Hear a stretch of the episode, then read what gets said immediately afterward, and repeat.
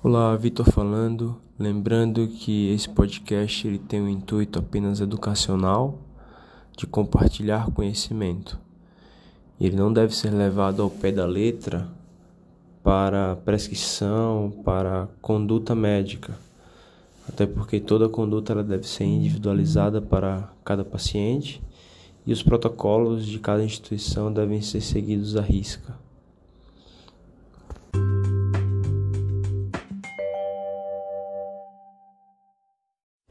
Olá, boa tarde a todos. Hoje vamos falar sobre o tratamento da endocardite infecciosa. O tratamento da endocardite ele é inicialmente clínico com antibiótico terapia e nós vamos ter que sempre hospitalizar o paciente no primeiro momento, pois o tratamento ele tem que ser endovenoso e a gente tem que ver para que lado está indo a evolução desse paciente principalmente quando ele se apresenta de forma aguda. Com relação à escolha do antibiótico, o tratamento empírico ele vai depender se o paciente ele tem uma válvula nativa ou se ele tem uma prótese que foi colocada há mais de um ano ou se ele tem uma prótese que foi colocada há menos de um ano. Para a válvula nativa, nós fazemos ceftriaxone 2 gramas uma vez ao dia só o ceftriaxone ele já é curativo para 98% dos casos de streptococo. E a depender do paciente, né, depois que a gente tiver o, o resultado da cultura com o crescimento do strepto, geralmente streptovíridos, a gente pode deixar ele só com ceftriaxone, no regime de hospital dia, fazendo a dose uma vez ao dia, né, de 2 gramas. Mas no regime empírico, a gente faz o ceftriaxone, Associa gentamicina, 3mg por quilo, uma vez ao dia. Lembrando que para aminoglicosídeos é melhor fazer uma dose única diária, pela redução da toxicidade renal. E a gente associa para cobertura de estáfilo, oxacilina, 2 gramas de 4 em 4 horas.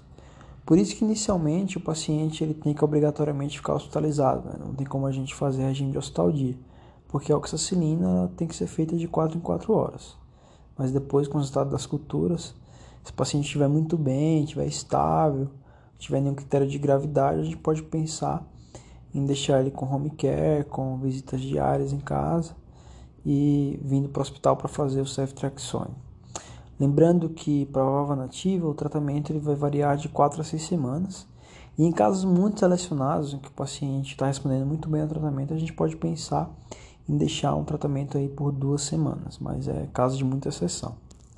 Se o paciente ele trocou a válvula, colocou uma prótese há mais de um ano, o tratamento empírico vai ser muito semelhante ao tratamento de uma válvula nativa, pois os germes eles se assemelham muito nesses dois grupos de pacientes. Mas se o paciente ele trocou essa válvula menos de um ano, a gente vai fazer o seguinte esquema inicialmente vancomicina 15mg por quilo duas vezes ao dia, ajustando aí de, de acordo com o protocolo de cada instituição para uma vancinomia de 15 a 20. Rifampicina 300mg de três vezes ao dia e gentamicina 3mg por quilo uma vez ao dia. E para prótese, geralmente a gente vai ter que tratar por mais tempo. Esse tratamento ele vai se estender aí por aproximadamente seis semanas.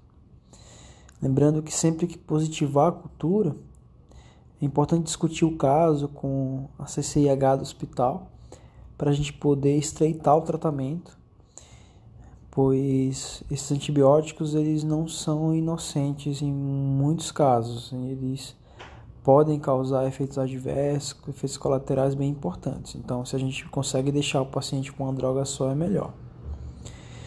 E a duração do tratamento, ela vai depender muito se a válvula é nativa ou se é uma prótese, né? Vai depender também do agente cultivado. Tem agentes que são mais resistentes que a gente tem que respeitar mesmo, 4 a 6 semanas, né? E quando é prótese, a gente tem que geralmente respeitar 6 semanas de tratamento.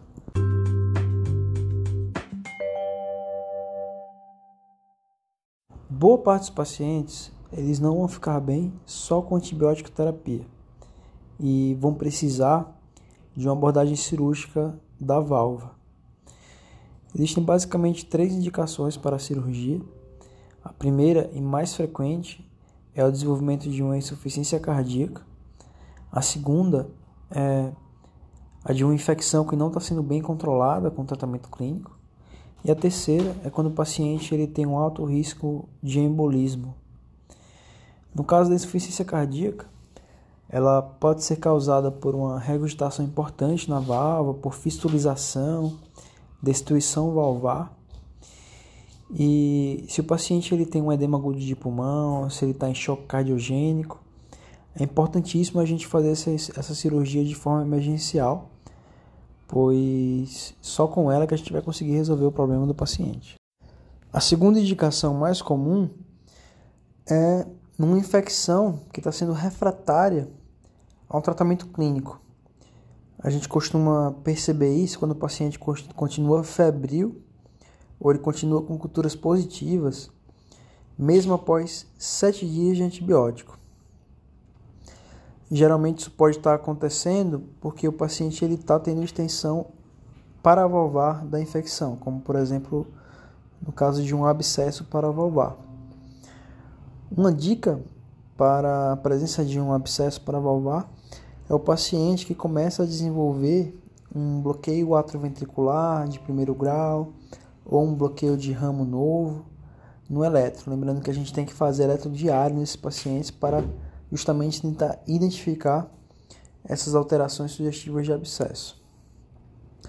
Outra coisa que pode estar acontecendo é o paciente estar tá com uma endocardite por um germe multidroga resistente ou uma endocardite fúngica ou endocardite por Staphylo aureus, que costumam ser bem difíceis de tratar. E a literatura mostra que cirurgias precoces nesses casos, elas têm resultados melhores do que se a gente protelar essa cirurgia para o paciente. Lógico que a decisão é individualizada e realizada em conjunto com a equipe de cirurgia cardíaca e com a equipe da infectologia. A terceira indicação de cirurgia é quando o paciente está com alto risco de embolizações, que podem ser catastróficas no quadro clínico e na evolução do paciente. Geralmente a gente uhum. considera a cirurgia por essa causa quando as agitações são muito grandes, maiores que 10 milímetros de tamanho e além disso são bem imóveis, o que configura um maior risco de embolia e principalmente se essa vegetação grande ela está associada com a regurgitação grave. Vários eventos embólicos podem acontecer. Um que tem grande importância é um evento neurológico. Geralmente, se o paciente tem um AVC isquêmico, a gente espera pelo menos 4 dias, se o AVC for pequeno, e até mais tempo se a gente tiver um infarto cerebral muito grande. A gente pode esperar aí 15 dias, um infarto muito grande, pelo risco de transformação hemorrágica no procedimento cirúrgico, quando o paciente fica em circulação extracorpórea e anticoagulado. E se for um AVCH, o ideal é esperar um mês do evento para operar. E lembrando que quando o paciente ele tem um evento embólico, ele está em maior risco de ter um novo evento embólico. Então isso também é algo que pesa na decisão. Se o paciente ele tem uma vegetação grande, imóvel, e, e se ele já teve um evento embólico prévio. Outra coisa que pesa na decisão é a localização da endocardite. Eventos embólicos à direita, eles costumam ser manejados clinicamente e eventos embólicos à esquerda tendem a ser mais graves e pesam mais na decisão de operar o paciente. E quando é um, evento embólico proveniente da válvula mitral, há um maior risco também desse evento embólico recorrer. Então, é, fala a favor também de operar o paciente quando a endocardite que está embolizando ela é de válvula mitral. Lembrando que o paciente que tem uma endocardite de válvula protética, ele tem muito mais chance de precisar da cirurgia para controle do foco. Principalmente quando a endocardite ela acontece com menos de 60 dias da cirurgia. Quase todos os pacientes que têm essa endocardite mais precoce, com menos de 60 dias, vai precisar ser operado e isso deve ser realizado o mais precocemente possível.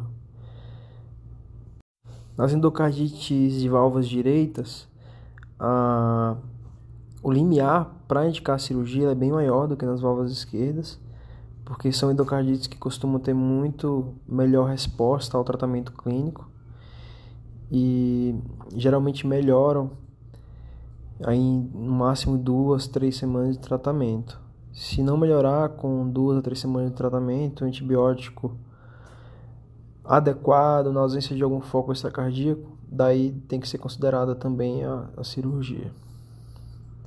E sempre descartar na né, endocardite de válvulas direitas a possibilidade de um abscesso pulmonar estar tá perpetuando a infecção antes de operar.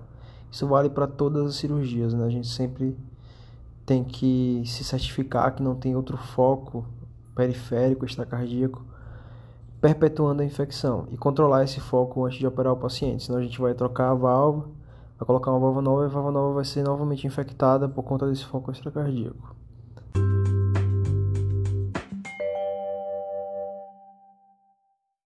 É importante, antes de dar alta para o paciente, fazer um ecocardiograma transtorácico para a gente ter um padrão de como ficou a função ventricular do paciente, se tem vegetação residual e para poder acompanhar como que vai ser a evolução tanto anatômica quanto clínica desse paciente.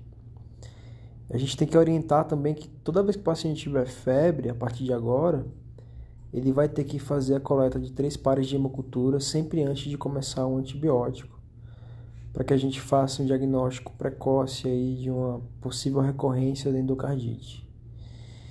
E lembrar também que ele vai ter que ser submetido a profilaxia com amoxicilina, 2 gramas em dose única, ou clindamicina para quem tem alergia a beta-lactâmicos, em todo procedimento dentário. Também vai ser importantíssimo manter uma rigorosa higiene dental desses pacientes a gente tentando aí minimizar a possibilidade de uma recorrência da endocardite. Sendo assim, ficamos por aqui. Terminamos nosso episódio sobre endocardite infecciosa. No próximo episódio, vamos falar sobre disfunção de prótese valvar.